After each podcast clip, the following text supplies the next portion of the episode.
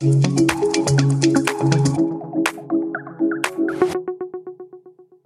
à tous, je suis très heureux de vous retrouver pour euh, le deuxième épisode de Popote, notre nouveau format hors série de courses épiques. On va continuer notre chemin semé d'embûches ou plus simplement de défis sur les sentiers de l'expérimentation. Donc voilà, n'hésitez pas à nous faire part de, de vos retours sur ce format pour qu'on puisse ensemble le co-construire et puis euh, l'améliorer au fil du temps.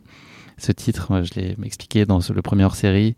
C'est un petit jeu de mots entre popotes, euh, la petite tambouille, euh, la tournée des popotes. On en parlait euh, tout à l'heure avec Baptiste Chassagne et Jocelyn Guillot qui sont les, deux partenaires de, ce format de podcast.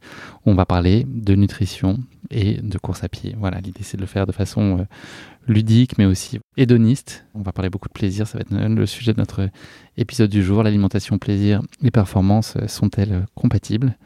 Ce format donc euh, Popote hors série de courses épiques, euh, l'idée c'est de le partager parce que c'est comme ça que c'est meilleur, c'est ce qu'on m'a toujours appris dans la vie. Donc j'ai le grand plaisir d'avoir euh, à mes côtés deux acolytes que j'aime particulièrement, à commencer par Baptiste Chassagne.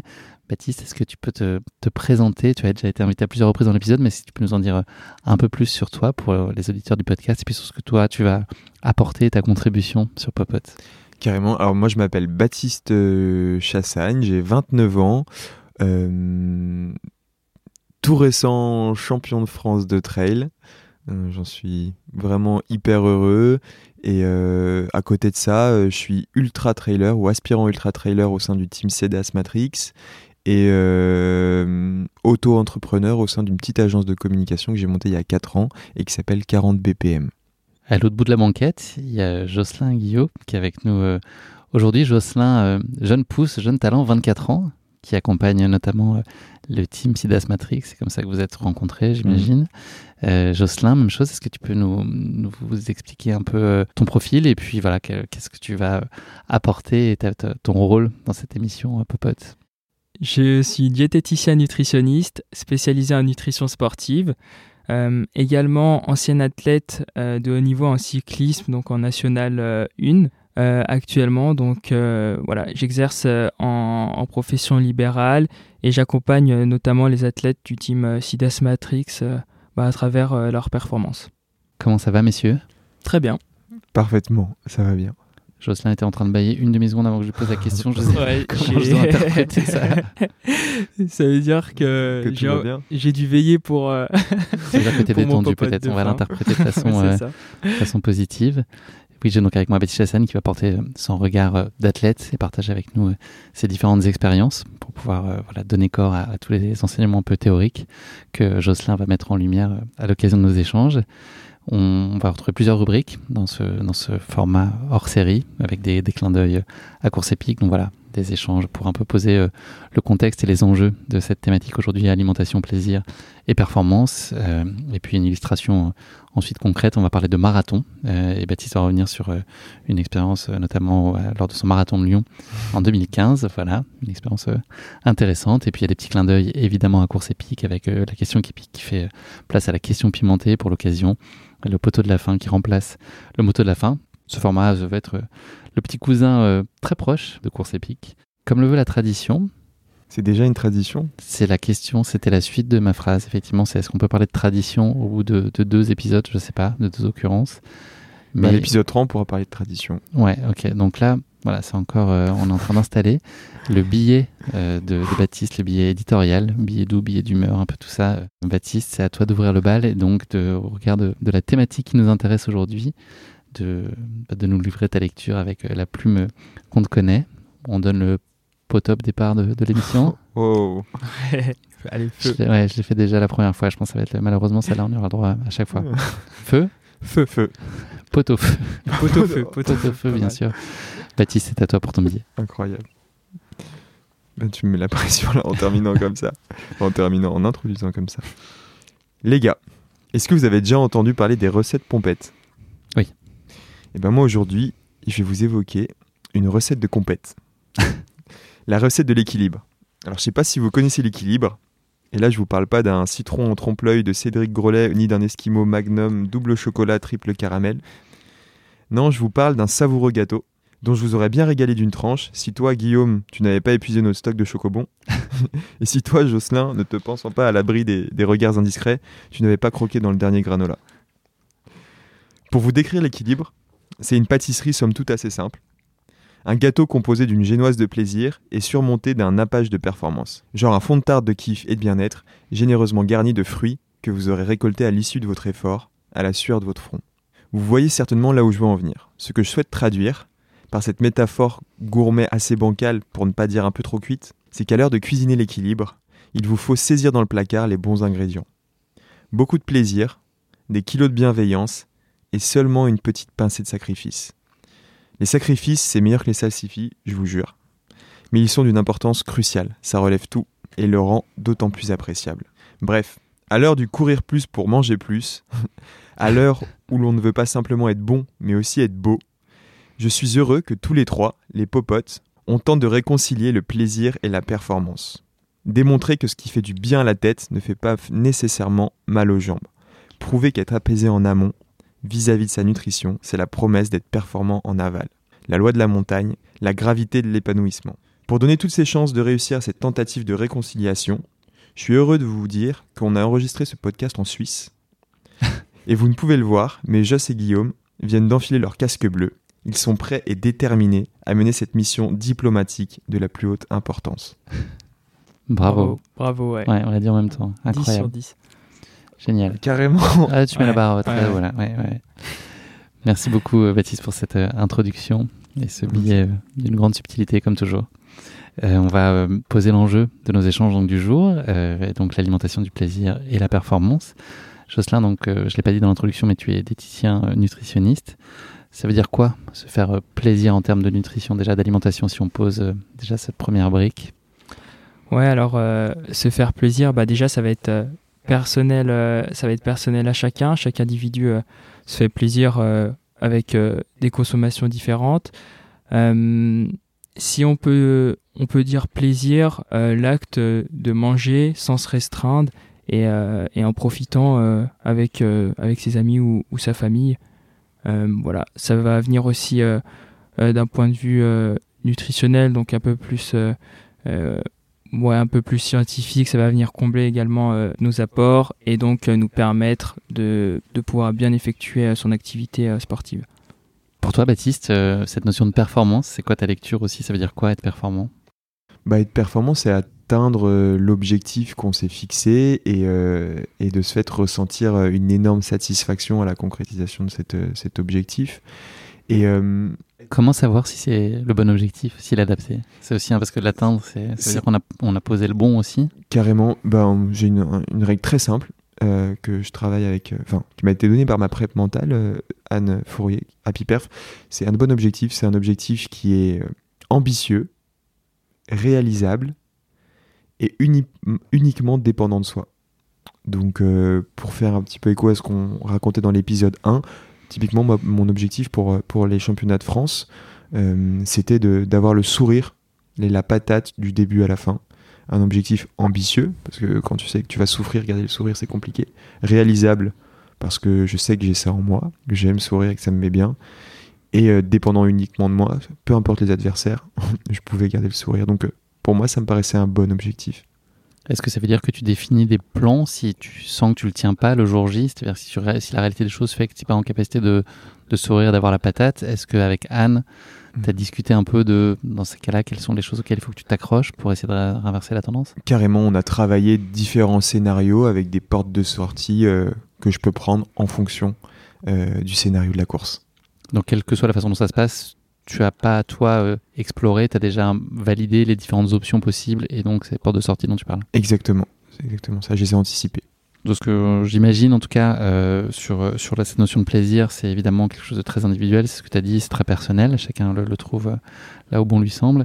Cette notion de performance, elle est euh, interprétable de plein de façons, il y a quand même des critères objectifs de, de le mesurer. Est-ce que tu peux, Jocelyn, nous expliquer euh, certaines notions qui sont euh, assez clés, qui pourraient être des indicateurs euh, objectifs de son état de forme et que chacun peut observer plus ou moins facilement? Je pense en premier lieu au poids de forme, voilà comment est-ce qu'on Comment est-ce qu'on le définit? Est-ce que c'est le bon objectif auquel se consacrer en premier lieu?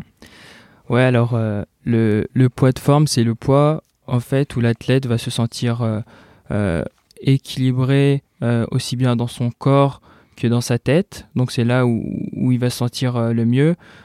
généralement, c'est en essayant d'abaisser en fait le tissu graisseux au, maximum, tout en ayant en fait de l'énergie.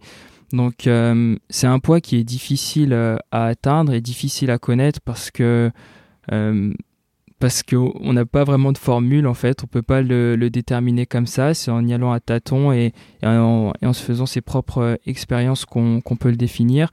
Euh, et, c'est vrai que ça va pas mal évoluer en même temps euh, par rapport à notre pratique et donc en fonction de, comment on peut progresser d'une année sur l'autre. Par exemple, un poids de forme qui était là le jour J il y a peut-être 2-3 ans ne sera plus le même dans voilà, actuellement en fait.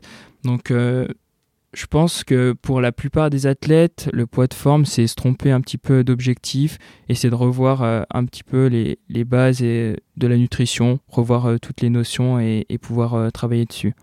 Quand tu dis que c'est pas nécessairement le, bon objectif, c'est quoi les limites que tu y vois ou les, les risques possibles? Ouais, c'est ça.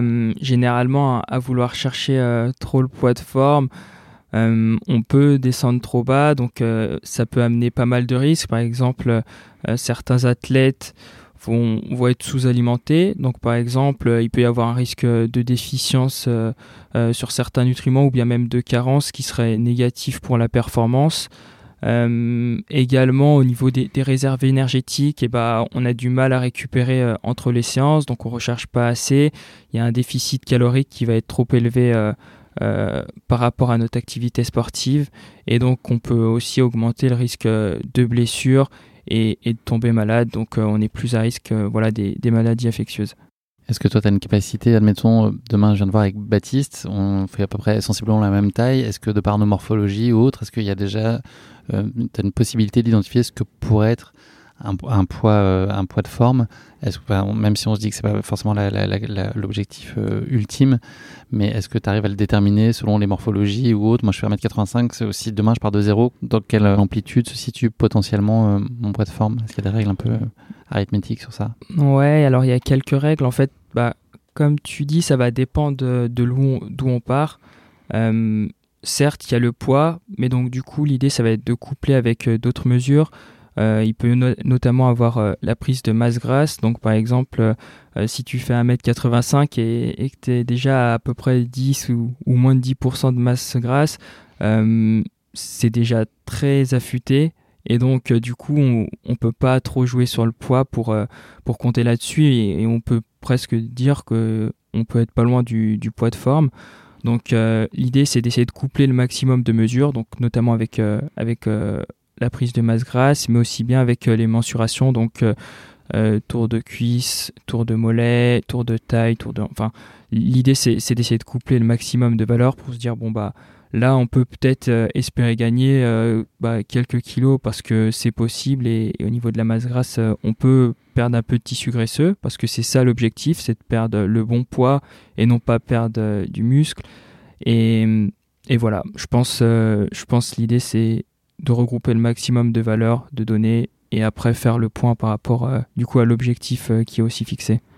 Et donc ça, quand on est euh, un coureur amateur et qu'on n'est pas particulièrement suivi, spontanément je pense à la balance, il des balances qui permettent d'avoir peut-être un premier niveau d'information. Et il y a quoi? Est-ce que c'est un, bon, un bon moyen d'avoir une vue juste de la situation Et puis pour les athlètes de haut niveau comme Baptiste, est-ce qu'il y a d'autres d'autres façons de le mesurer de façon un petit peu plus euh, précise et fiable Ouais, alors c'est vrai que euh, euh, maintenant on retrouve de plus en plus sur le marché les, balances impédance-métrie. Donc bah, ces balances donnent beaucoup de mesures. voilà, parfois la masse maigre, le, taux de masse grasse, son niveau d'hydratation. Bah, généralement, ce sont des valeurs qui sont pas forcément justes ou qui représentent pas forcément la réalité. Le principe de ces balances, c'est que en fait, il y a euh, des électrodes. Euh, le courant électrique en fait qui va traverser le corps se fait d'une jambe à une autre et va pas forcément traverser tout le corps et donc du coup ça c'est pas forcément représentatif euh, de l'état réel des choses ça va également beaucoup dépendre du niveau d'hydratation en plus, on sait que voilà, dans, dans le muscle et notamment avec euh, le glycogène, on a pu l'aborder euh, dans, dans l'épisode précédent. En fait, pour stocker le glycogène, on va avoir besoin d'eau. Donc du coup, ça va, ça va dépendre d'énormément de, facteurs et ces valeurs ne sont pas forcément justes. Euh, l'idée, si on utilise ce genre de balance, c'est pour avoir une tendance, mais c'est difficile euh, d'être euh, vraiment fiable là-dessus. Donc voilà, c'est pourquoi pas pour savoir un petit peu vers, où on va, mais malgré tout, c'est difficilement reproductible parce que ça dépend de notre état d'hydratation. Et pour, les athlètes élites, c'est vrai que bah, s'ils sont accompagnés, il y a plusieurs moyens, donc bah, notamment par la masse grasse avec, avec la pince à pli. Donc euh, ça, ça peut être fait. Euh, c'est un nom barbare, tu peux nous, décrire à quoi ça ressemble? Est-ce que c'est aussi barbare que le, nom euh, semble l'être. L'idée de la passe à pli, en fait, c'est de, c'est de prendre à plusieurs mesures bah, le, tissu graisseux, et, et par, euh, par l'addition. À plusieurs endroits. À plusieurs endroits, ouais, exactement, à, plusieurs endroits, à quatre euh, endroits généralement. Et donc euh, l'idée, c'est, c'est de pouvoir bah, calculer le, le, taux de pli, et donc du coup, ça va nous donner le pourcentage de masse grasse. Donc pour les athlètes, il y a, y a ce choix-là, corrélé généralement du coup avec avec le poids de la balance et aussi les mensurations, ça nous permet d'être très qualitatif et de voir l'évolution. Il y a aussi. Ça fait mal, Baptiste, une pince? Il a jamais utilisé, mais il l'a amené en stage et on était tous au garde à vous après. ça ressemble à un, pistolet quoi, avec une pince et en fait il vient te pincer euh, euh, de certains endroits du corps pour voir en fait euh, comme ce que tu as comme comme comme pli, comme pli quoi. Et je, je, comprends que c'est intimidant et je comprends que Enfin, si c'est pas utilisé avec une bienveillance par à haut niveau, quoi, certains peuvent le redouter. Et... Ça plie le game. Quoi. Ah, ça, oh, oh. plie le game, ouais, exact. Trop fort. ouais, ouais, ouais, non, c'est clair qu'après, euh, voilà, je pense qu'il faut que ce soit aussi sur la demande de, de l'athlète, euh, de manière spontanée. Euh, voilà, certains en fait n'ont pas forcément d'objectif de poids quand on commence à suivre, et donc bah, à partir de là, il n'y a pas forcément besoin d'avoir toutes ces valeurs. Euh, malgré tout, bah, s'il y a besoin, on peut les prendre. Ou bien il y a également le choix euh, de pouvoir s'orienter, par exemple, euh, avec des mesures grâce à la DEXA. Donc l'idée, c'est de, ça fonctionne comme un, scanner et ça va permettre de donner la répartition, bah, voilà, entre chaque membre de la masse grasse, de la masse maigre également. Et donc, du coup, ça permet de connaître précisément toutes ces valeurs sans passer euh, voilà, par, euh, par la passe appli qui est un petit peu plus approximatif que, que la DEXA. Toi, Baptiste, le, poids de forme, est-ce que c'est quelque chose que tu suis avec attention? Et puis, question pour vous deux, est-ce que ça a du sens de le suivre de façon quotidienne ou ça peut créer peut-être des mauvaises interprétations, des sources de stress ou autres, d'incompréhension? Voilà, à quelle, à quelle échéance, à quelle fréquence il faut étudier ça?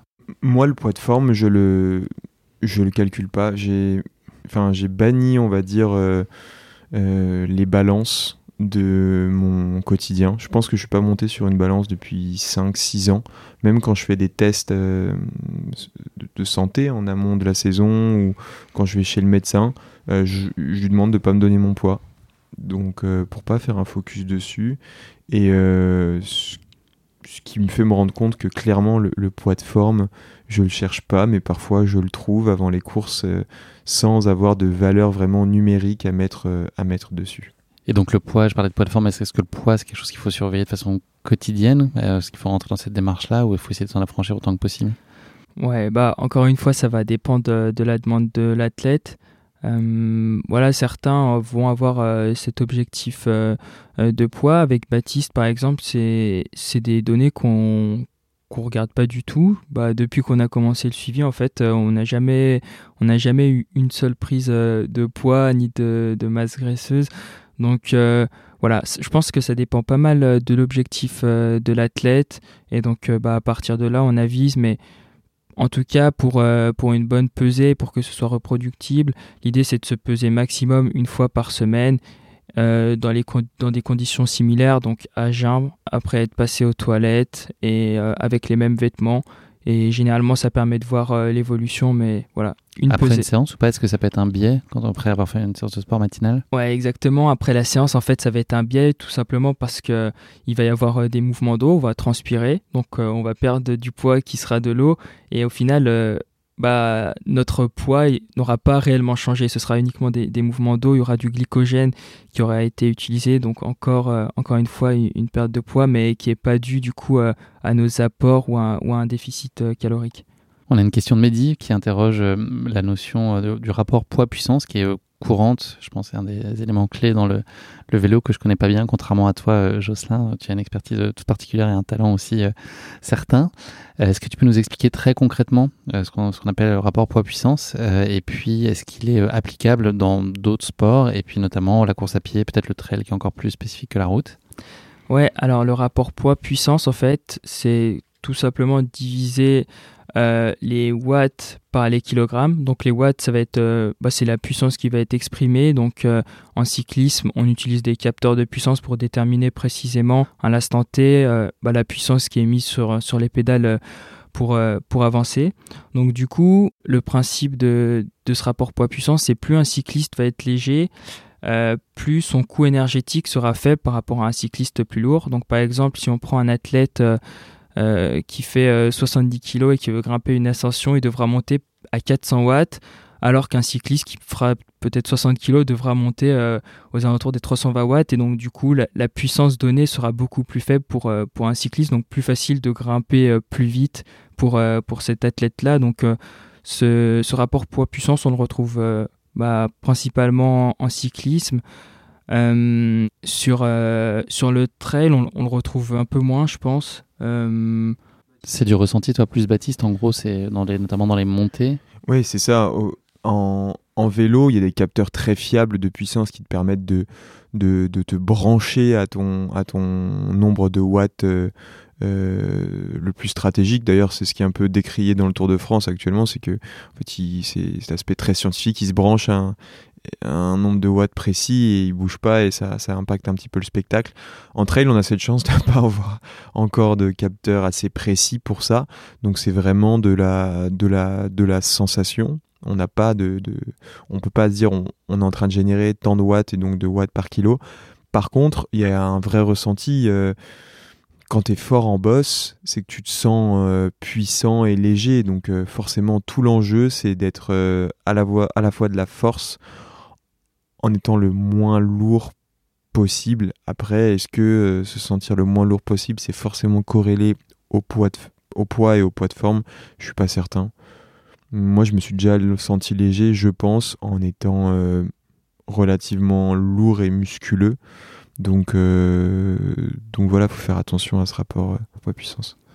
Toi, ta quête, Baptiste, elle est un peu plus globale et tu nous, l'as, tu nous en as parlé dans le premier épisode, c'est finalement d'attendre un, un plateau de forme plutôt qu'une logique de pic. Est-ce qu'en quelques phrases, tu peux nous, nous, redire pour les gens qui découvriraient cette notion, ce que, ce que toi tu appelles un plateau de forme? Carrément. Euh, pour être performant, pour moi, il faut monter effectivement sur ce, sur ce plateau de forme. Donc, c'est pour y arriver, il y a une petite euh, ascension, voire une longue ascension que j'appellerais la phase de préparation. Et ensuite, on arrive sur ce plateau qui, contrairement au pic de forme dont on parle beaucoup, euh, dure plutôt deux à trois semaines. La sensation que ça me fait, c'est que je me sens bien, je me sens en confiance, je me sens fort sur chaque séance. Et en fait, peu importe quand la course arrive, je suis prêt. C'est-à-dire si c'est demain, je suis prêt. Si après-demain, je suis prêt. Si aujourd'hui, je suis prêt. Euh, donc ça, c'est le plateau de forme. Et ensuite, tout l'enjeu, c'est d'aller chercher les petits gains marginaux qui vont nous permettre de monter non pas sur le pic de forme, mais sur le point culminant de ce plateau de forme. Et là, délivrer, ouais, ça, délivrer la cam correcte, comme on dit, et, et, délivrer son 100% le jour J.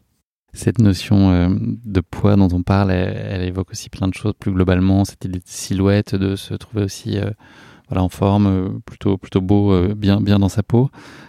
c'est un des gros sujets qu'on retrouve notamment sur les, réseaux sociaux, enfin voilà, sur la façon dont on s'expose et on se met en scène parfois, enfin, quelle que soit l'intention derrière ça, mais en tout cas on s'expose au regard des autres. Quelle place, toi, euh, ça, ça, joue pour toi, Baptiste, euh, aujourd'hui? Euh, Est-ce qu'on est, obligé d'être beau? Est-ce qu'on est obligé d'être en forme? Est-ce qu'on est obligé d'être fit? Est-ce que ça peut nuire ou favoriser du travail avec des, partenaires aussi? Comment, comment, À quel point ça joue aussi sur ce critère-là? Clairement, je pense qu'aujourd'hui, dans, dans le cadre d'une démarche de performance, quand on est un athlète de haut niveau, euh, aujourd'hui, il faut être bon sur le terrain, mais aussi à côté. Euh, il faut avoir ce qu'on appelle une marque athlète qui est assez euh, puissante, singulière. Et, et, dans une ère où effectivement les réseaux sociaux comptent beaucoup, il faut à la fois être bon, mais il faut aussi être beau entre guillemets. Et, et ça fait que effectivement l'image qu'on peut dégager, l'image qu'on a de soi et qu'on donne aux autres, importe, importe beaucoup. Donc ça peut amener à des dérives, je pense.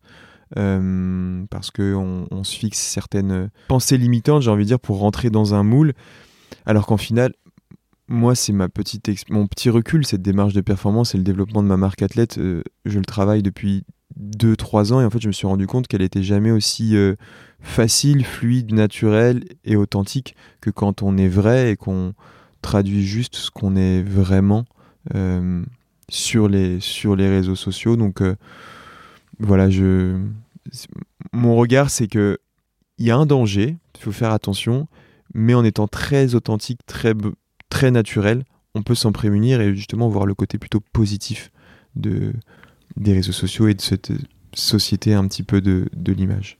Un des gros sujets euh, qu'on a pu euh, observer, en tout cas un sujet qui suscite beaucoup de, discussions euh, aujourd'hui, c'est les, troubles du comportement alimentaire qui peuvent être pour certains naître de cette idée d'aller chercher de la performance finalement en jouant sur une des variables qui est le poids et donc tomber parfois dans des choses qui sont excessives ou juste pas sciemment en tout cas contrôlées et arriver à des dérives assez importantes et, très douloureuses pour, pour les gens qui sont concernés, pour leur entourage. Est-ce que tu peux, Jocelyn, juste nous expliquer voilà, ce qu'on appelle aujourd'hui les troubles du comportement alimentaire dans les grandes lignes et puis évoquer un peu les, différentes variantes qu'on pourrait retrouver sous cette notion euh, globale? Ouais, alors euh, les TCA, en fait, ça va être un comportement alimentaire qui va devenir une pathologie et qui va en fait sortir euh, des, des, normes. Donc on va parler en fait de cette pathologie lorsqu'on va avoir au moins trois symptômes qui vont se rapporter à, à, la maladie. Donc ça peut être par exemple une perte de poids intentionnel, donc environ 10% de poids de corps, donc euh, une perte de 10% du poids de corps. Ça peut être aussi d'avoir des sentiments de culpabilité bah, par rapport euh, euh, au repas qu'on peut se faire où on a l'impression peut-être de, manger en trop grosse quantité ou, pas forcément assez bien. Il peut également y avoir des modifications endocriniennes. Donc par exemple chez les femmes ça peut être une absence de règles. voilà, des restrictions sur certains choix alimentaires, donc des aliments qu'on évite sciemment. Donc on peut retrouver plusieurs formes de TCA, il y a notamment l'anorexie euh, mentale, donc ça va être une limitation volontaire euh, de la prise alimentaire pour contrôler son corps. Euh, il y a également la boulimie, donc là ça va être un besoin incontrôlable en fait d'ingurgiter des grandes quantités de nourriture et qui va souvent être, enfin qui va être compensé d'ailleurs par un, un, phénomène ouais, de, vomissement ou d'essayer de, rejet en fait, de rejet clairement euh, en, essayant de se faire vomir ou bien euh, en utilisant des laxatifs. Et il y a également le BED, donc c'est le Binge Eating Disorder, qui est un excès alimentaire comme la boulimie, mais il n'y a pas ce phénomène euh, volontaire en tout cas et d'alternance de, de rejet en fait. Donc euh, voilà. Donc juste l'aspect boulimie en fait, c'est ça, manger en grande quantité sans forcément euh, avoir le contre-pied. Hmm. Exactement, c'est l'aspect boulimie mais sans, sans le rejet. Donc euh, voilà, généralement on trouve ces trois-là. Donc quand c'est comme ça, pour, pour le déterminer, bah, le, mieux c'est de se faire aider par des professionnels de santé. Euh, c'est difficile de s'en rendre compte euh, tout seul parce que... Il y a des critères, hormis là, les règles dont tu parlais chez les femmes, mais est-ce qu'il y a d'autres critères observables? Est-ce que chez les hommes, il y a d'autres indices peut-être? C'est vrai que chez les femmes, on peut le voir un peu plus facilement du coup avec euh, l'absence de règles. Chez les hommes, c'est un peu plus compliqué parce que il faut prendre le temps de se, ouais, de se faire accompagner, d'être en accord avec soi-même et, voilà, s'il y a des restrictions alimentaires qui sont faites, voilà, réussir à s'en rendre compte, donc euh, ça peut venir euh, de, l'entourage, ou bien sinon c'est de se faire aider par euh, des personnes qui sont habilitées à le faire. Donc voilà, on peut retrouver notamment des, diététiciens qui sont spécialistes dans les troubles du comportement alimentaire. Et, voilà, le but c'est d'essayer de, de, les déterminer et de se faire aider. Donc tout seul, c'est généralement compliqué de s'en rendre compte. Ou peut-être qu'on ne veut pas. Ou peut-être qu'on ne le veut pas également, c'est possible. Donc en plus de pas forcément s'en rendre compte, on, ouais, on peut un peu fermer les yeux dessus et, c'est vrai que c'est pas évident en tout cas euh, d'en sortir et, et bah voilà, quand on est atteint de TCA, un accompagnement est, est obligatoire en tout cas. Est-ce que tu as eu le cas, toi, euh, dans les personnes que tu as pu euh, encadrer et accompagner de, situations telles que celle-là, et parfois que, l'athlète n'identifie pas euh, par lui-même, en fait, qui constate juste un peu des, niveaux de performance qui sont pas tout à fait là où ils devraient être? À quel moment on, met, on met le doigt sur le, problème, on arrive à l'identifier, même l'athlète passe un peu à côté lui-même, en fait, ne le mesure pas avant que, ce soit investigué un peu plus? Ouais, c'est compliqué pour l'athlète de s'en rendre compte, donc c'est vrai que il peut y avoir une baisse euh, des performances. Donc euh, ça, c'est quand même difficile de s'en rendre compte parce que ça peut venir de l'entraînement, de ne pas être là le jour J. Parfois, c'est difficile de, répondre présent parce qu'on peut avoir du stress, la pression. Donc, les baisses de performance peuvent en faire partie. moi, des suivis que j'ai pu avoir, bah, j'ai déjà eu l'occasion de traiter un TCA. Donc c'était euh, une athlète élite euh, qui contre-performait euh, voilà, sur, sur des courses qui étaient à objectif. Pour l'athlète, ça a été difficile à cerner et, en fait de, de, le mettre en lumière. Ça a surtout été l'entourage qui l'a conduit et qui lui a dit qu'il y avait quelque chose qui clochait. Donc voilà, l'athlète a pu se tourner vers moi. Donc l'idée c'était d'essayer de, de réaugmenter les apports, en fait, on a, on a effectué un, exercice, donc c'est le carnet alimentaire, qui consiste euh, à, recueillir toutes les données relatives à l'alimentation sur une semaine. Donc le but euh, pour l'athlète, c'est de d'écrire ce qui est consommé. Euh, ce qu'on a pu en fait, on a pu se rendre compte que par rapport aux ingestats et donc ce qui est consommé, le nombre de calories en fait était euh, bah, pas assez élevé pour euh, une athlète élite et, donc le but ça a été de réaugmenter euh, bah, ouais, les apports énergétiques pour que pour que ce soit lié en fait à une pratique sportive qui est très très élevée et, voilà c'est vrai que du côté de l'athlète, c'est pas toujours évident. On peut l'expliquer, on peut expliquer les contre-performances par plusieurs facteurs. Et donc, euh, c'est vrai que c'est là où l'entourage peut être très intéressant et, doit essayer de, montrer, de pointer du doigt un petit peu les, contre-performances et trouver un petit peu les solutions et d'où ça vient. Les outils que tu utilises pour diagnostiquer, ce serait quoi? Comment pour faire l'état des lieux? Est-ce que tu as, as, quand même des choses très concrètes à mettre en œuvre pour comprendre la situation? Ouais, alors c'est bah clairement le, le, carnet alimentaire. Euh, on, peut déterminer en fait euh, le nombre de calories qui va être consommé. Donc le but c'est journée par journée reprendre ce qui a été consommé, à quel moment, euh, donc le timing, les quantités. le but c'est d'estimer en fait les calories qui ont été consommées sur la journée et comparer bah, avec la dépense énergétique. Donc par exemple bah, une athlète de haut niveau euh, peut brûler jusqu'à 5000 euh, euh, voire plus de calories. Et donc, bah, lorsqu'on voit que seulement 1500 ou 2000 calories a été consommé, on voit qu'il y a un trop gros déficit et, il faut ouais, savoir si, si c'est volontaire ou pas. Et, et de ce côté-là, bah, voilà, le carnet alimentaire il permet de mettre en lumière les déficits caloriques qui vont être volontaires et, ou pas d'ailleurs. Sur quelle période ça s'observe? Le carnet alimentaire pour les athlètes élites, euh, vraiment pour une semaine, euh, voilà, sur certaines journées, c'est possible d'avoir un déficit calorique parce que on part s'entraîner, euh, on, enchaîne avec le boulot parfois, donc c'est pas toujours évident de, combler tous ces apports. Malgré tout, quand on voit que sur une semaine, le nombre de calories est vraiment trop bas par rapport à ce qui devrait pour une athlète élite, bah, on se pose la question sur bon bah qu'est-ce qui cloche et, comment essayer de, rétablir ça? Revenons-en au plaisir. Baptiste, on va bientôt avoir ta vision sur le sujet. Euh, chacun a un peu sa propre lecture du plaisir, on l'a dit euh, tout à l'heure. Toi, dans les profils que tu suis, euh, Jocelyn, est-ce qu'il y a des, typologies un peu particulières? Est-ce que, voilà, comme, est-ce que, à quel point c'est des contraignants et la, discipline que ça requiert pour aller chercher de la performance, quelle que soit la performance? Mais voilà, est-ce qu'il y a différentes philosophies et différents profils face à ces cette discipline qui est, que suppose la performance? Ouais, euh, généralement, il y a, deux profils euh, qui en ressortent. Il y en a un euh, qui va bah, s'autoriser régulièrement en fait des, aliments plaisir et un autre qui au contraire va se restreindre.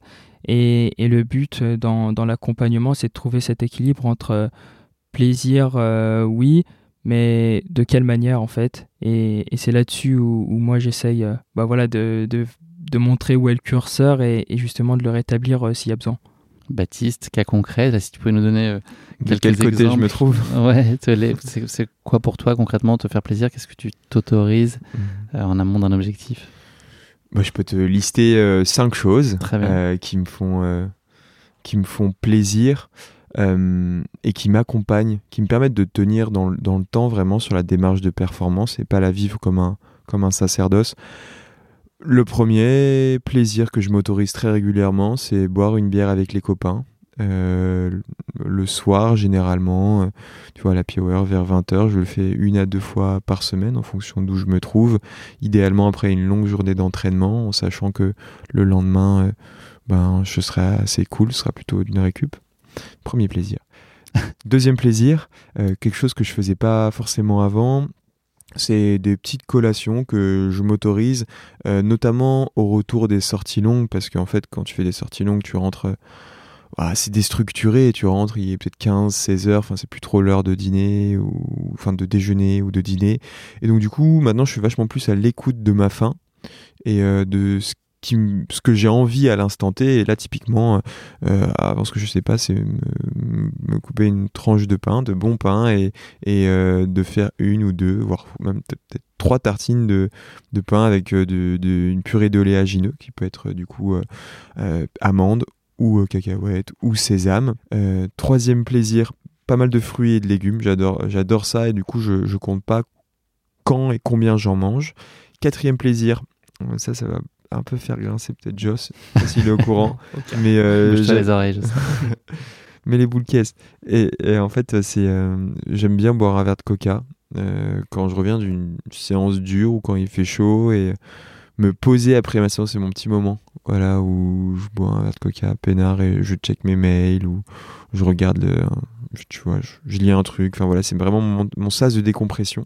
Et dernier plaisir, c'est je m'autorise à minimum un, un, plat qui me fait vraiment euh, du bien et qui me régale une fois par semaine. C'est des trucs qui sont pas forcément très épicuriens, mais ça peut être soit une bonne pizza, euh, une bonne raclette, enfin voilà, en fonction de la saison. Et le seul soin que j'apporte, c'est que ce soit euh, des ingrédients de qualité. Si c'est une pizza, c'est pas une pizza surgelée, c'est vraiment une bonne pizza. Si c'est une raclette, c'est du bon fromage, enfin avec des pommes de terre bio. Enfin voilà, la qualité de l'ingrédient premier. C'est une question que nous pose justement euh, Cyrielle quand on parle alimentation plaisir. Le raccourci assez intuitif, c'est penser un peu à junk food. Est-ce qu'il y a d'autres façons finalement de, réussir à se faire plaisir euh, en faisant des choses à maison ou enfin, en tout cas en prenant soin des, matières brutes qu'on va utiliser? C'est aussi, ça peut aussi passer par ça et pas forcément par euh, une pizza.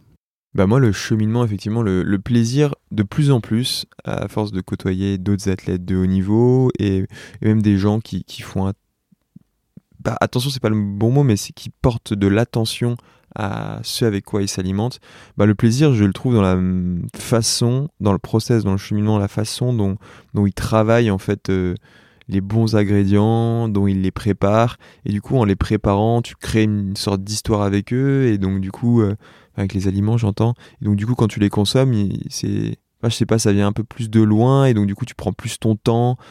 c'est un peu une, ouais, une apologie de la slow euh, alimentation qui fait que, qui fait que bah, ça devient plaisant quoi.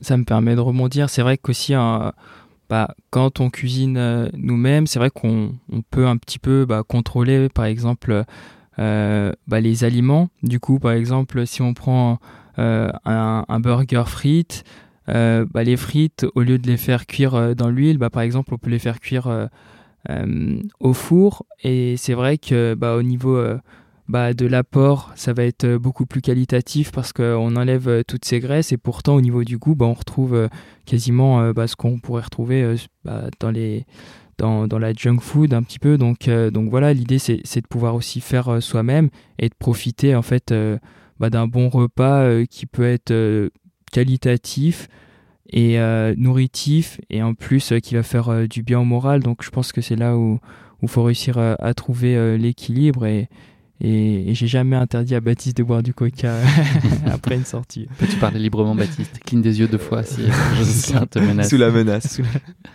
Donc on l'a compris, euh, c'est possible de ne pas avoir mauvaise conscience ou d'assumer pleinement en tout cas ce type de plaisir. A quand même un moment où il faut se dire que là, il faut, euh, faut arrêter parce qu'on est trop près de l'objectif, il faut quand même euh, être plus raisonnable sur ces, sur ces sujets-là Est-ce que c'est indispensable finalement Baptiste? Oui, je pense qu'il y a quand même en amont de l'objectif, il y a on va, mettre on va utiliser le mot, utiliser le mot de restriction, pas de sacrifice, mais une petite contrainte à s'imposer. Pour moi, elle a deux bénéfices, cette petite contrainte. D'une, elle va rendre euh, l'après encore plus savoureux, c'est-à-dire que si tu te poses pas de contraintes, euh, ben en fait, je trouve qu'après, t'as pas le t'as pas ce petit goût de satisfaction de t'être contraint à un moment donné. Donc, se contraindre un petit peu, c'est maximiser la satisfaction d'après. Donc c'est un juste équilibre à trouver. Et l'autre, euh, l'autre intérêt de se contraindre un petit peu et d'éviter euh, les écarts trop importants sur, euh, sur une alimentation qui tournerait vers la junk food ou autre, c'est de se conditionner. Moi, quand je commence à vraiment faire le job d'un point de vue alimentation, c'est-à-dire plus manger de, de crudité, euh, vraiment faire attention à pas sauter de repas, de manger dans la fenêtre métabolique après un entraînement, mon corps se conditionne, se programme, et euh, je pense que ça le fait monter en température pour, euh, pour répondre présent le jour J. Quoi. Du, coup, c'est vrai que dans les derniers instants, on peut pas uniquement favoriser que les aliments plaisir, si ceux-ci, enfin si ceux-là sont pas bons pour la performance. Par exemple, bah, si on reprend l'exemple des, du burger frites, bah, c'est vrai que dans les derniers instants, euh, si euh, on a la cuisson à l'huile ou on essaye de chercher justement euh, la recharge glucidique, éviter un petit peu les matières grasses pour faciliter la digestion, bah forcément ce ne sera pas optimal. Donc bah voilà, à partir d'un moment, il faut réussir un petit peu à trancher, comme dit Baptiste, bah voilà, dans un petit peu c'est pas ce sacrifice, mais dans, dans, les choix qu'on va pouvoir faire, on va pouvoir ressortir après la course du coup avec bah, l'envie de, de, vraiment se faire plaisir et voilà, se l'autoriser parce que ce sera mérité également. Donc, euh, ouais. Là, c'est l'avant. Il y a le pendant aussi. Est-ce que c'est important de garder cette notion-là d'alimentation plaisir pendant l'effort? Je crois que tu avais des parties pris euh, assez marqués et assumés, euh, notamment à l'occasion de ton Lavaredo en 2022, Baptiste. faut aussi savoir s'accorder ça. Carrément. Je pense que hum, c'est encore plus important en ultra que sur des courses euh, peut-être un peu plus courtes, typiquement sur mes deux dernières qui sont la Saint-Élion et les championnats de France, des formats de 5 à 6 heures de course. Je suis moins dans une logique de plaisir. Je suis, là, je sais qu'il y a quand même de la souffrance, du fight, et disons que je m'alimente pour être le plus performant possible en ultra. Au bout d'un moment, euh, au bout de 7, 8 heures d'effort, ça commence à être vraiment euh, difficile physiquement, mais aussi dans la tête. Tu es sur une montagne russe, des up and down. Euh, et, une des parades que j'ai trouvées, c'est euh, effectivement euh, une hormone qui m'attend au ravitaillement qui s'appelle la moraline, qui a été brevetée par Jocelyn Guillot. Et en fait, la moraline, c'est quoi? Alors, elle se retrouve dans tout type d'alimentation qui génère la gourmandise, en fait, chez le coureur. Et typiquement, au Lavaredo, on avait mis en place un race cake euh, donc c'est voilà, plutôt qu'on continue à consommer des gels, des compotes, des bars, au bout d'un moment, t'en peux plus, euh, tu satures. Bah, ce petit race cake qui était surmonté euh, d'Oreo, c'est un race cake Oreo que je m'étais confectionné et quand j'arrive au, au, ravitaillement du kilomètre 80, je suis juste trop content de. enfin, tu t'es rappelé. T'as oublié qu'il serait là ou c'est ce qui peut te driver aussi? Non, ça m'a drivé. Ah ça m'a drivé. Je savais que j'allais en, je savais que j'allais en manger. Je sortais d'une nuit, d'une nuit dehors. Ça faisait 4 heures que j'avais pas vu mon assistance. Euh, ouais, franchement, sur les derniers kilomètres, euh, tu, tu penses même plus au résultat à la ligne d'arrivée. Tu te dis bon allez, je vais aller jusqu'au ravitaillement. Comme ça, je vais pouvoir manger mon rice cake Oreo que je me suis confectionné, que j'ai pas acheté. C'est ça qui est important. C'est rice cake ou race cake? Cake. un gâteau de course, pas un gâteau de riz. Ah, rice, ah, non, rice cake. C'est rice, bah, c'est les deux. Hein. Rice, rice cake. c'est les deux. C'est les, les, deux. Ouais. Et, du coup, oui, c'est un gâteau de riz euh, avec des Oreos qui avaient mijoté pendant. Enfin, mijoté, qui, ils, étaient imbibés pendant, pendant deux jours, tu vois. Donc, euh, il y avait une vraie histoire avec la confection de ce, ce euh, rice, rice cake, comme tu veux. et, et c'est là où j'insiste sur l'aspect créer une histoire en fait avec les aliments que tu consommes. je trouve que les préparer, ça, ça incite à, au plaisir en fait. Pas au plaisir, au fait de, de les, euh, de les, d'en profiter. Donc il faut prendre tout ce qui est bon pour la, moraline.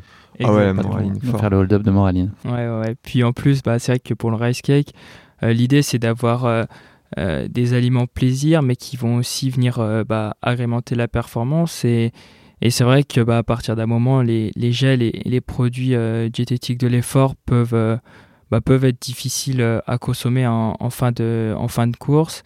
Et l'idée, c'était d'avoir un apport énergétique et notamment euh, en glucides qui était assez élevé, mais qui faisait du coup plaisir euh, à consommer. Donc, c'est que le, rice cake, qui est bah, beaucoup répandu en vélo, on, l'a appliqué là sur, sur le Lavaredo et, et c'est vrai que ça avait bien marché.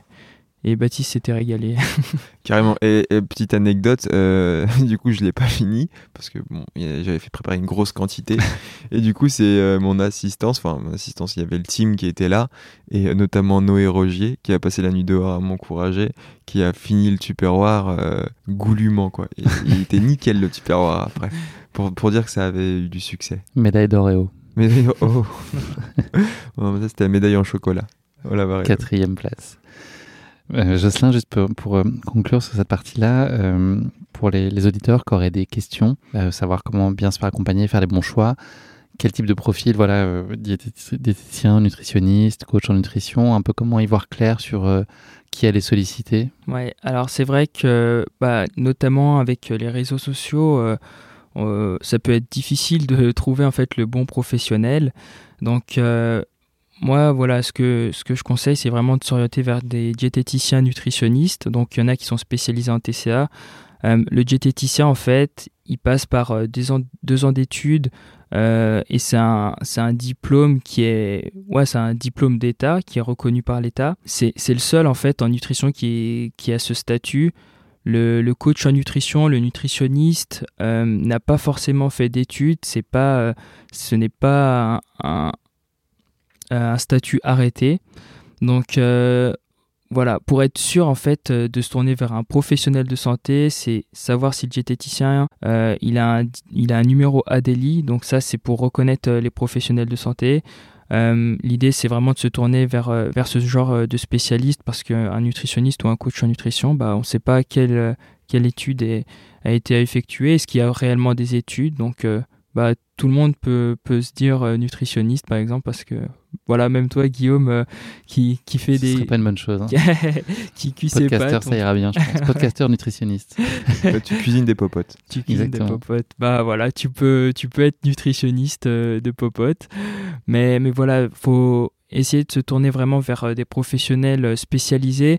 Donc, moi, par exemple, j'ai une spécialisation en nutrition sportive mais il y a également des, des, diététiciens qui sont spécialistes dans les troubles du comportement alimentaire et, et, et voilà, se tourner vers euh, ce genre de personnes, c'est le mieux pour, euh, pour s'en sortir. Il y a aussi euh, des, des, centres de TCA, donc voilà, l'idée c'est de se faire accompagner par des professionnels qui sont qualifiés et, et ça, tout le monde le ne l'est pas et donc voilà, faire, faire les bons choix. Ouais, vigilance, ouais.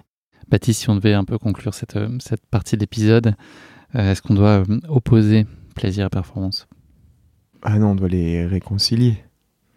L'équilibre, c'est ça la clé La fameuse équilibre, ouais. Être, euh, être des funambules, et euh, à la fois des funambules, mais aussi être solide sur ces deux appuis. C'est comme ça qu'on a été conçu, et je pense que c'est comme ça qu'on avance vite. On fera un peu mieux, je pense, pour euh, conclure cette partie-là. Bravo, Bat. On va parler maintenant d'un sujet qui refâche, qui est la, la question pimentée. Ah oui. Voilà, vous êtes prêts Donc la question pimentée, émanation de la question équipique de, de course épique. Euh, je vais mettre les pieds dans le plat, car depuis le début de nos échanges, en fait, je, moi je l'ai la réponse, euh, je vous l'ai pas dit. Est-ce qu'on peut mêler euh, plaisir et performance? Oui ou non? Oui. Oui. Oui. Effectivement. En tout cas, dans la ville de Plaisir, cette ville qui est à 30 km de Paris, qui compte 30 000 habitants, puisqu'en décembre 2007, figurez-vous, hop, j'ai perdu mes notes, il y a eu une place dans le cadre des championnats du monde de handball féminin il y a eu des matchs qui étaient terminés euh, de la 19e à la 24e place, voilà, la Coupe du Monde de handball. Ça s'est déroulé au Palais des Sports euh, de Plaisir, donc plaisir et performance ont effectivement été euh, mêlés. Jean Dujardin, dont on connaît les performances à l'écran, a vécu son enfance à Plaisir. Plaisir, performance, ça marche encore. Scheim, dont on connaît en tout cas pour certains, les, performances sur scène, à étudier au, lycée à Plaisir. Ok, moi je connais seulement Cham depuis ce matin. Depuis que Joss l'a chanté dans la douche, c'était. Ah, des révélations. Il y avait de la performance, il n'y avait pas du plaisir. Et un petit dernier, on a fini avec notre sujet, Gaston Le Nôtre, dont on connaît les performances derrière les fourneaux, et fondateur de l'école Le Nôtre à Plaisir. On a répondu à la question finalement, plaisir et performance, et je pense que c'est imparable, non? Ouais. C'est quoi le code postal juste? Je l'ai pas, 78 quelque chose, j'imagine. Ok. Messieurs, on va euh, parler maintenant euh, de marathon, puisque euh, on va aller notre sujet du jour sur performance et alimentation plaisir. Au sujet du marathon, c'est la saison. On est quand même en plein, en plein dedans. Tout le monde connaît l'histoire, en tout cas, je crois, de ce messager grec qui avait couru de la ville de Marathon jusqu'à Athènes pour annoncer aux citoyens la victoire des Grecs sur les Perses lors de la bataille de Marathon durant la première guerre médique. Il est arrivé épuisé, il est mort même d'épuisement le pauvre, c'est en 1908 que la distance tu, moderne. Tu penses que s'il avait eu des Vaporfly, ça, aurait, ça serait. Ouais. Ou peut-être des rice cakes. Ah, des... À mon avis, ça serait toujours en vie. Ouais. C'est des petits détails comme ça qui ont changé la face du monde. Et c'est en 1908 que la distance de 42,195 km a été fixée lors des JO de Londres. Vous connaissez, vous connaissez probablement la, petite histoire, mais voilà, la famille royale anglaise voulait euh, commencer la course au château royal de Windsor et voulait la voir se terminer dans le stade de Waititi il n'y avait que 41,83 km qui séparaient euh, ces, deux, bâtiments.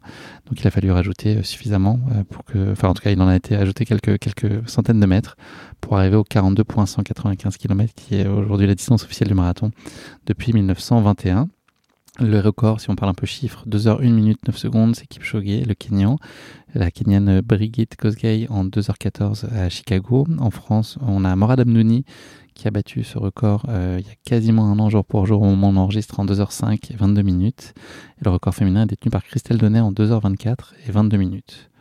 Le temps moyen pour un marathon chez les hommes, vous avez une idée? Petite question gentiment pimentée. Temps moyen Plus de 4 heures. J'aurais dit 3h45. 4h13 pour les hommes. Ok.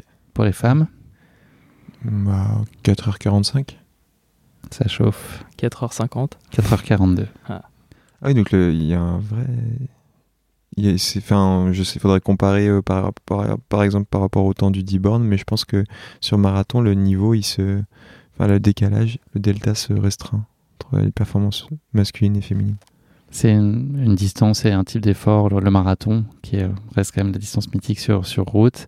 Euh, j'imagine qu'il y a plein de grandes différences et qu'on est dans une gestion euh, qui est très distincte de ce qu'on peut connaître sur des trails et sur des ultras, c'est ça on, avait l'occasion d'en parler, mais en trail et en ultra, on va plutôt raisonner avec des points de passage. Mhm.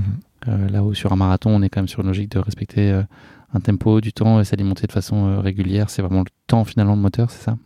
Ouais, ouais, ouais, ça va être le, le, temps. ça va être le temps qu'on va se fixer à l'arrivée qui va déterminer un peu la prise alimentaire c'est vrai que pour le trail, bah, par exemple euh, avec Baptiste, ce qu'on fait, c'est qu'on on time la prise par rapport au parcours, alors que pour le marathon, ça va plutôt être euh, bah, par rapport au temps. Toutes les X minutes, par exemple. Voilà, exactement, ça va être toutes les X minutes. Donc, euh, alors que sur un trail, ça va être à tel endroit. Ouais, ouais on, on cible un peu plus l'endroit et bon, toujours en essayant de respecter un timing, mais, mais je pense que c'est beaucoup plus précis en, marathon parce que l'allure est, très régulière. Euh, donc du coup, on a moins ces variations euh, euh, au niveau de l'intensité que, sur un trail. Donc voilà, l'alimentation se fait toutes les X minutes, donc ça va dépendre de l'apport énergétique qu'on va mettre en place. Mais voilà, tout dépend du, temps sur, sur lequel on, va se fixer et, à l'allure où on veut courir.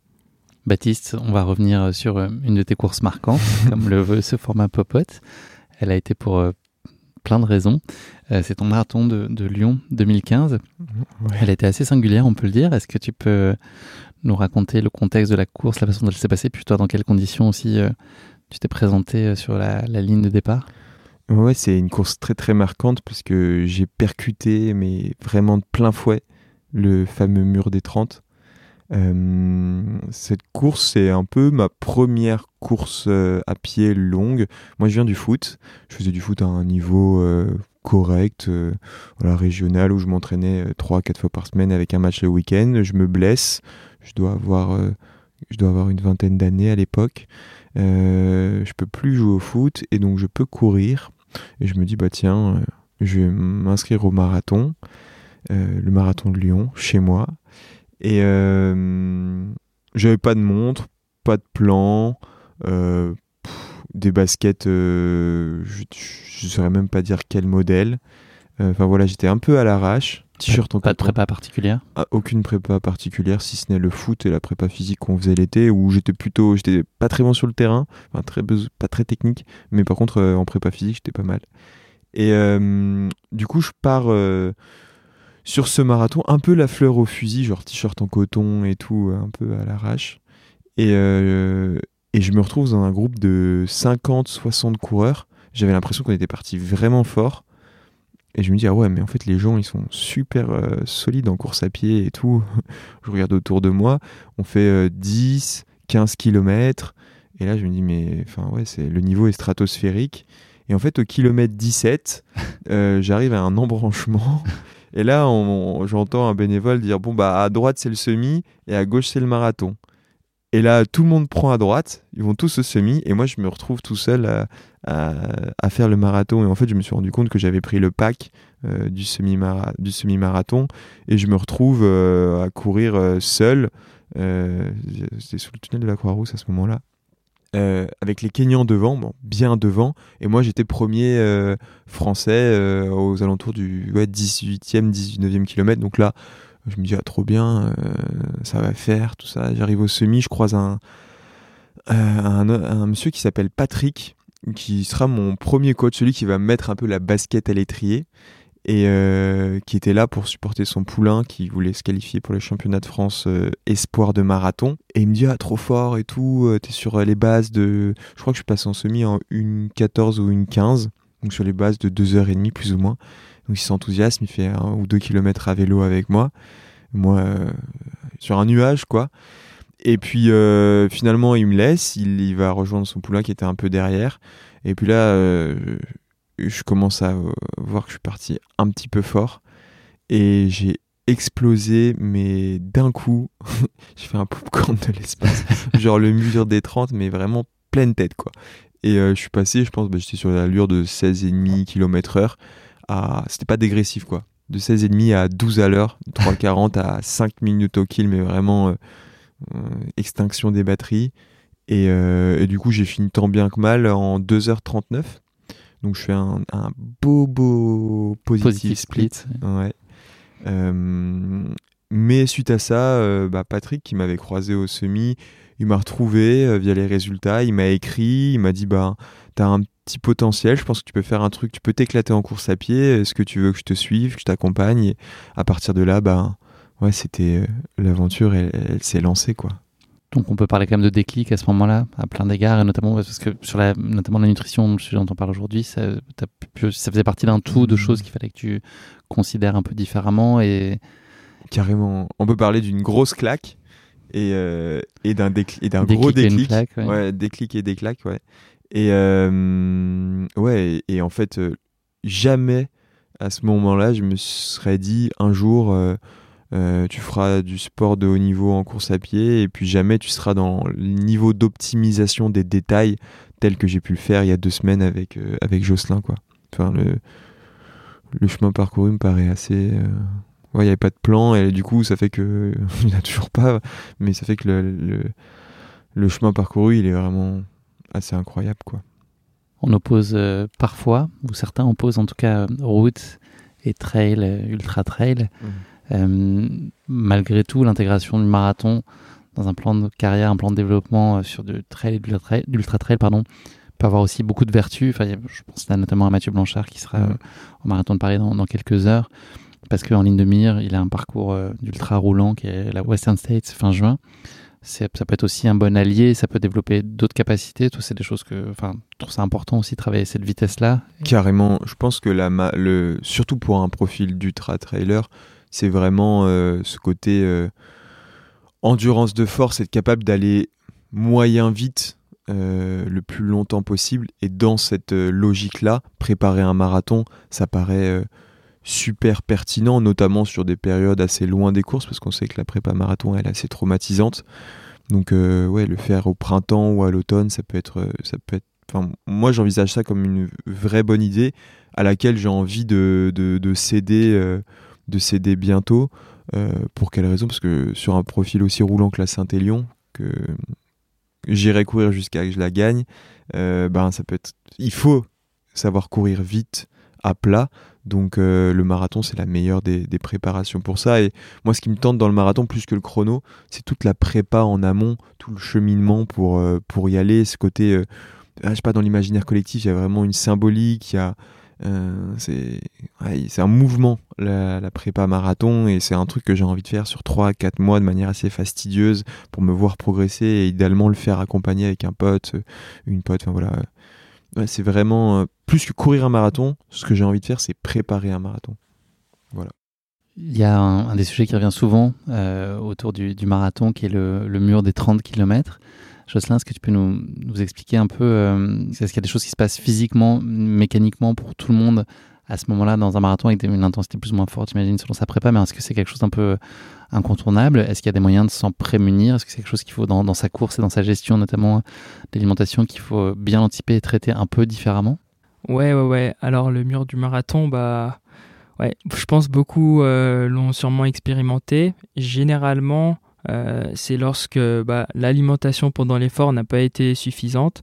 Donc ça s'explique en fait par euh, un épuisement des stocks euh, de glycogène et notamment du stock de glycogène hépatique. ça va être en gros ouais, une grosse hypo, un, gros coup de mou qui va arriver d'un coup sans forcément prévenir. Et, donc pour cela, bah, il n'y a pas 30 000 solutions. La seule, ça va être de consommer des glucides pendant l'effort. Donc euh, voilà, on, en a parlé un petit peu euh, au cours euh, du précédent podcast.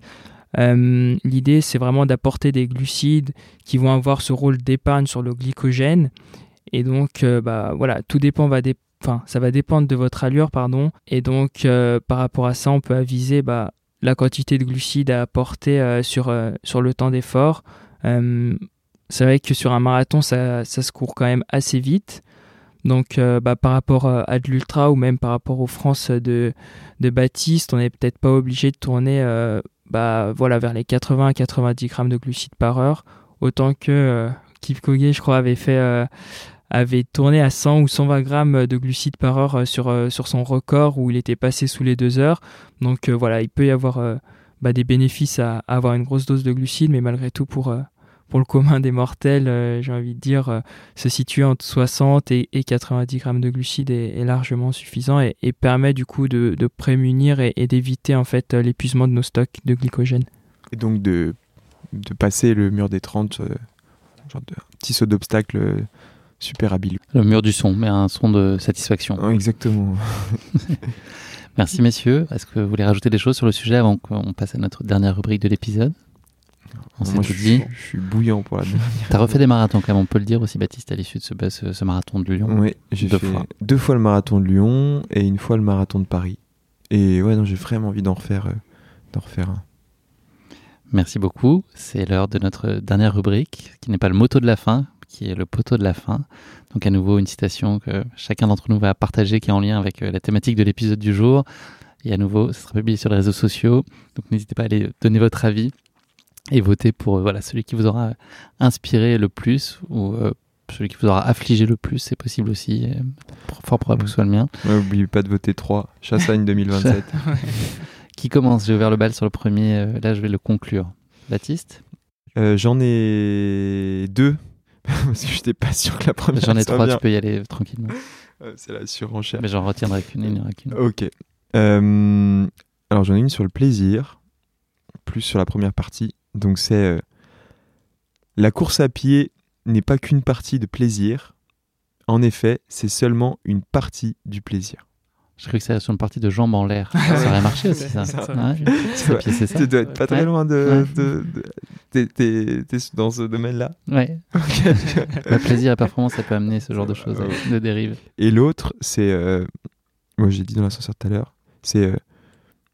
Euh, faites comme Kipchoge, courez plusieurs lièvres à la fois. Pas mal. Conseil Donc laquelle, euh, laquelle on garde et laquelle on publie?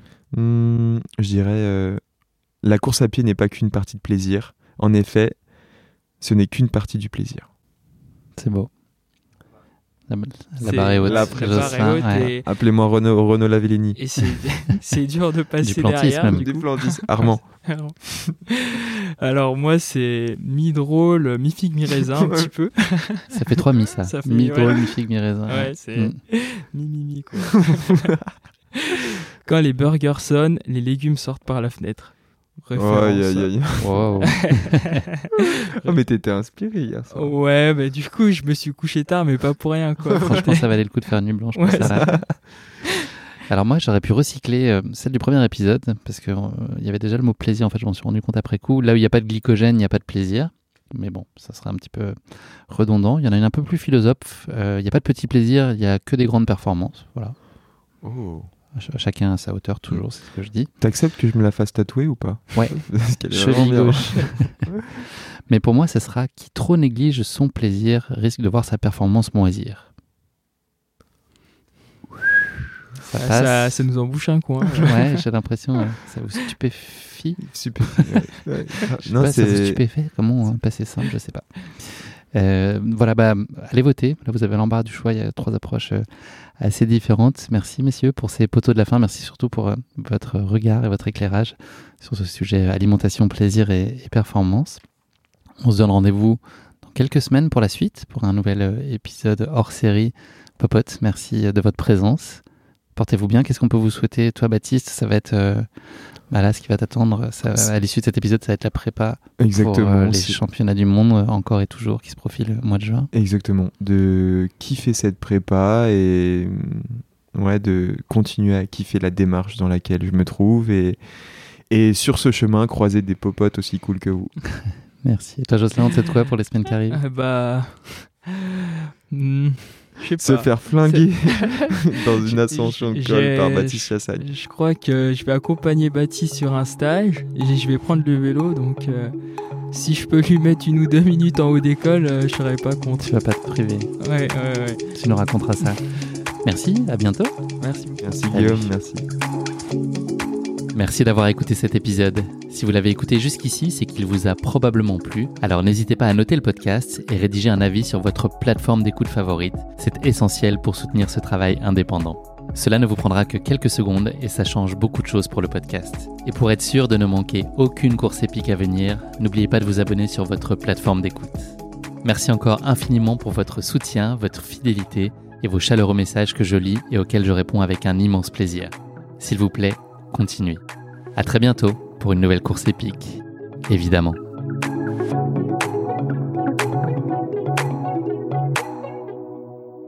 Il a dit Sidas Matrix. Il l'a dit. Sidas. Matrix. Mais par contre, On l'a. toi t'as dit Sedas Matrix. Ouais, C'est pas vrai. T'as dit Sedas Matrix. Aïe aïe aïe. C'est parti, euh, il y a un mail automatique qui part avec en copie euh, Thomas et Simon. Avec Ouais, électro- électro- électrocution. sur le canapé. On ferme. Merci.